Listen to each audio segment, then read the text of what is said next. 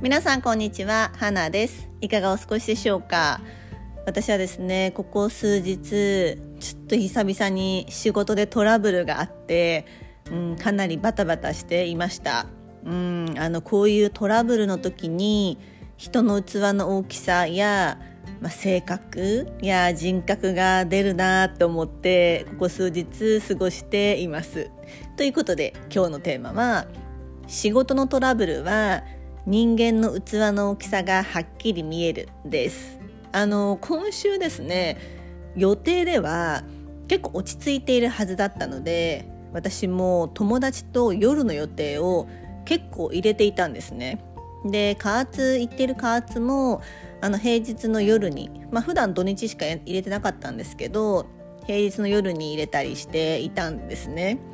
なんですがもうちょっとトラブルが発生してやばいみたいな。でも私はですねまあすごい省エネ人間ですし、まあ、圧倒的に優先順位をつけるのでいやこの友達との予定はずらせないと思って まあ、トラブルは起きているにもかかわらず、うん、頑張って乗り越えました。でまあそのトラブルに関してなんですけれども、まあ、あのトラブルの原因が何なのかそのトラブルの原因って多分大抵のことって、まあ、本当に単純なこと以外は多分一人のせいじゃないんですよね。でそのまあ主原因をこうさ、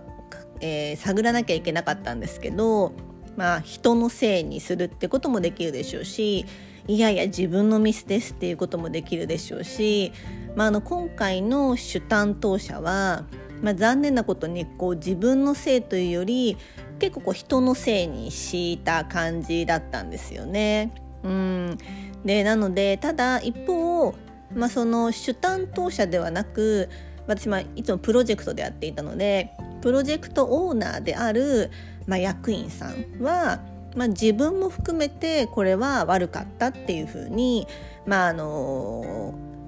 はっきりおっしゃったんですよね。で文字も残したんですよね。うん、でやっぱりそこは全然器が違うな器の大きさが全然違うなっていうふうに、うん、改めて思いました。なのでこう自分の結構気の緩みもあったっていうふうに、まあ、当事者意識を持って解決策を真剣に取り組むのか、まあ、自分は悪くない人のせいにして逃げるのか、うん、なので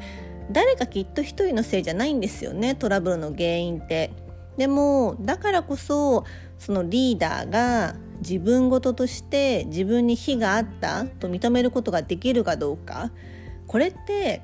その言ってる本人ではなく周りで見ている人も、まあ、見てるんですよね。私その新解決策に対して真剣にその主担当者が取り組んでいるかどうかもやっぱり周りは見えてしまうのでやっぱトラブルがあった時ってそれがすごく露呈するなっていうふうに改めて思った、えー、ここ数日でした。で実は私はですね若干あの板挟み状態に実はなっていてあなんですけど、まあ、相当悩んだんですがまあその本来は、自分で判断しなきゃいけないんですけれどもちょっとここは解決できないなと思って、まあ、プロジェクトオーナーである役員にちょっと相談したりして無事解決をしたっていうこともありました。あの私多分普段ですね人にそんなに相談するタイプではないので 多分まあプロジェクトオーナーも、ま、私がちょっとここで悩んでますってはっきり言ったんで結構びっくりしたんじゃないかなと思ってるんですけども、まあ、こういう時こそ、まあ、普段相談をしないからこそあこういう時に使えるな使わないといけないなって思って、まあ、ここぞとばかりの、えー、時に使いました。うんなのでちょっと久々のトラブルだったしいろいろ解決策をすごくいろんな人を巻き込んでもうあの数時間で解決策を出さなきゃっていうふうにやったんですけれどもうんやっぱりこう主担当者とプロジェクトオーナーの